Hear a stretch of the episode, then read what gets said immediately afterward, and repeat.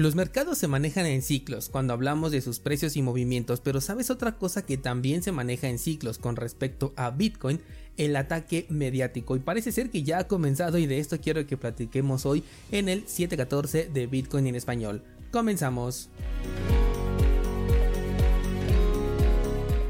El precio de Bitcoin ha tenido una ligera bajada, por ahí recuerda que teníamos marcado el nivel de los 19.500 o incluso los 20.000 como un posible nivel a llegar. Esto porque teníamos aquí la media móvil de 20, no perdón, de 200 periodos en el marco temporal de un día, la cual no funcionó para nada como resistencia, pero probablemente como soporte podría ser interesante para buscar un nivel más alto que por el momento lo hemos establecido en el nivel de los 25.000 y creo que ese va a ser el punto decisivo más importante si es que lo toca. Si en este momento se regresara el precio, bueno, pues todo cambia, pero en el escenario alcista el punto decisivo creo que lo vamos a encontrar en los 25.000 y creo que es donde todo se pondría muchísimo más interesante. Vámonos con nuestro tema del día de hoy y miren descentralizados, no sé cuánto tiempo más vamos a vivir esta clase de ciclos o si se van a quedar incluso con nosotros sin importar las regulaciones e implementaciones de CBDCs que puedan llegar en el futuro.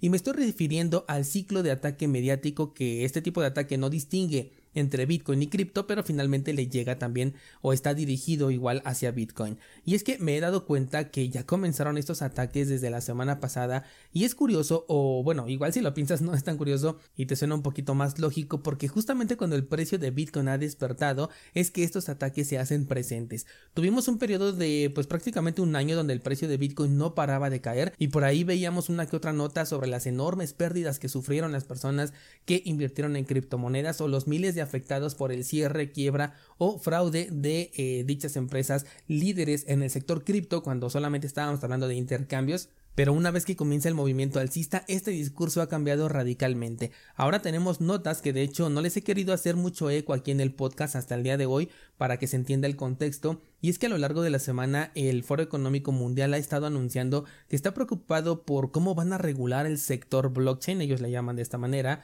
Se están enfocando en las organizaciones autónomas descentralizadas, estas populares DAO. También están pensando en DeFi y por supuesto en la tokenización de activos. En todo esto no vas a escuchar eh, mencionado la palabra Bitcoin, pero cuando ellos se refieren al sector cripto o al sector blockchain, pues también lo están allí involucrando. Recuerda que para ellos la tecnología que está detrás de Bitcoin, o así le llaman, que es eh, blockchain, es lo más importante. En sus comunicados dicen estar en la búsqueda de la mejor manera de aprovechar esta tecnología, la que está detrás de Bitcoin, para poder ofrecer servicios que se emparejen con el estándar tecnológico que se tiene hoy en día. Están también las internas noticias de las pruebas de una criptomoneda nacional, ya sea que están probando un euro digital, un dólar digital o una, una moneda de menor capitalización, pero en su versión blockchain. Y este tipo de noticias yo recuerdo que las fui cubriendo desde 2021 más o menos porque me parecía interesante ver que ya estuvieran eh, pues haciendo sus pruebas, ¿no? Y aunque no lo dudo y sé que sí están trabajando en ello, ya la publicación de estas notas año tras año tienen un tinte de simplemente estar demostrando que los gobiernos también pueden crear su criptomoneda y por lo tanto no son necesarias las que ya tenemos. E incluso he visto comentarios de personas que evidentemente no están bien documentadas diciendo que Bitcoin va a caer, va a perder todo su valor una vez que los gobiernos saquen su CBDC, algo que no tiene absolutamente nada de sentido. Pero la gota que derramó el vaso la encontré ayer y fue en donde dije, este movimiento ya está confirmado, así como confirmamos los movimientos o los cambios de tendencia en un aspecto técnico, aquí también más o menos así lo sentí. Y es que se anunció el anuncio, si lo dije bien, se anunció el anuncio de un movimiento coordinado de inteligencia para actuar en contra de una entidad cripto que es internacional y que estaba involucrada en actividades ilegales. Para empezar, el hecho de, eh, de, que hagan el anuncio de un anuncio que pronto se va a hacer ya es, ya es una forma de pedir la atención de las personas. Pero bueno, incluso si omitimos esto, resulta que el anuncio fue la toma de acciones legales en contra de las personas que están detrás del el exchange de Bitslato. Que si tú no lo conoces, la verdad es que no te preocupes porque yo tampoco. Y dije, bueno, en varias ocasiones me ha pasado esto de que hay eh, plataformas que dicen estar en problemas económicos o que se declaran en quiebra, sobre todo en este último cuarto del año pasado que se dio mucho, y resultaba que yo nunca había escuchado mencionar estas plataformas. En primera porque yo no las utilizo y en segunda porque si llego a necesitar de un servicio centralizado, pues me voy por las más populares, las más grandes, las más conocidas. Te hablo de, no sé, Binance, Bitfinex, Bitrex, etc. Lo interesante es que viendo en las redes sociales me encontré con que nadie conoce a este exchange de Bitslato. También me encontré con que los servicios de listado de criptomonedas más grandes como CoinMarketCap o CoinGecko no lo tienen ni siquiera listado. Si hay por ahí un par de tokens con una capitalización que es casi nula, de hecho en algunas paridades no tiene nada de capitalización, pero el exchange como tal no está registrado como una plataforma de intercambio cripto en estos servicios que se supone que se dedican a recopilar este tipo de información. ¿A qué voy con esto? A que el anuncio del anuncio y finalmente el verdadero anuncio están hechos solamente para generar un pánico. De hecho, en el artículo que leí dice que a raíz del el anuncio del anuncio, o sea, cuando todavía ni siquiera se sabía qué era, el precio de Bitcoin se desplomó vertiginosamente en un 3%, movimiento que puede verse prácticamente en cualquier día cuando hablamos de Bitcoin, porque esta es su volatilidad natural, pero fíjate cómo nos lo están vendiendo. Aunque claro que aquí soy consciente de que influye mucho el redactor que está detrás de esta nota, pero no olvidemos también que cualquiera puede pagar por aparecer en este tipo de noticias y que en este momento pues está coincidiendo con lo que estamos viendo de las últimas semanas.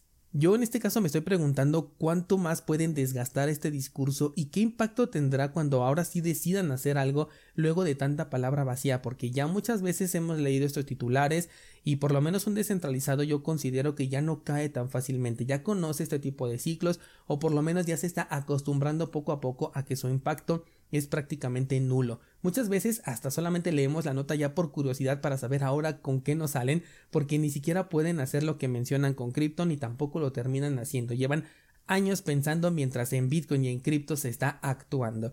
Entiendo que a personas que están ajenas al sector o que son detractores de Bitcoin, aunque nunca han tenido Bitcoin en su poder, sí les puede dar cierto grado de confirmación de sus creencias, pero si al final el impacto de Bitcoin es incontrolable, ¿hasta cuándo van a poder sostener este discurso que para nosotros los descentralizados ya no tiene ninguna fuerza? Quería comentarte esto sobre todo porque seguramente van a venir más, sobre todo si el precio de Bitcoin sigue subiendo e incluso sabes que va a ser muy interesante ver qué ocurre con este tipo de propaganda si es que el precio de Bitcoin vuelve a caer. Creo que sería algo muy interesante a revisar. Además porque también le podemos encontrar el lado positivo y utilizarlos como no sé, quizás un indicador. Así como te decía que los desarrollos cripto comienzan a verse cuando el mercado es alcista y eso también lo podríamos usar como indicador, quizás también lo sean estos recordatorios por parte de los reguladores que nos dicen que siguen que están ahí platicando mientras de este lado se está construyendo y esto lo podríamos considerar como la antesala de un ciclo alcista. Ciclos de precio ligados a ciclos de desarrollo y también ligados a ciclos que parecen ataques mediáticos. Curioso, ¿no lo crees? Vamos a ver si tiene algo de sentido esto que estoy especulando y vemos cómo se desenvuelve el precio, las noticias y los desarrollos a partir de este año y si coincide con el movimiento de precio de Bitcoin. Creo que va a ser algo muy interesante analizar que estaremos comentando, no lo sé, el próximo año o conforme se vaya dando a lo largo de este nuevo ciclo.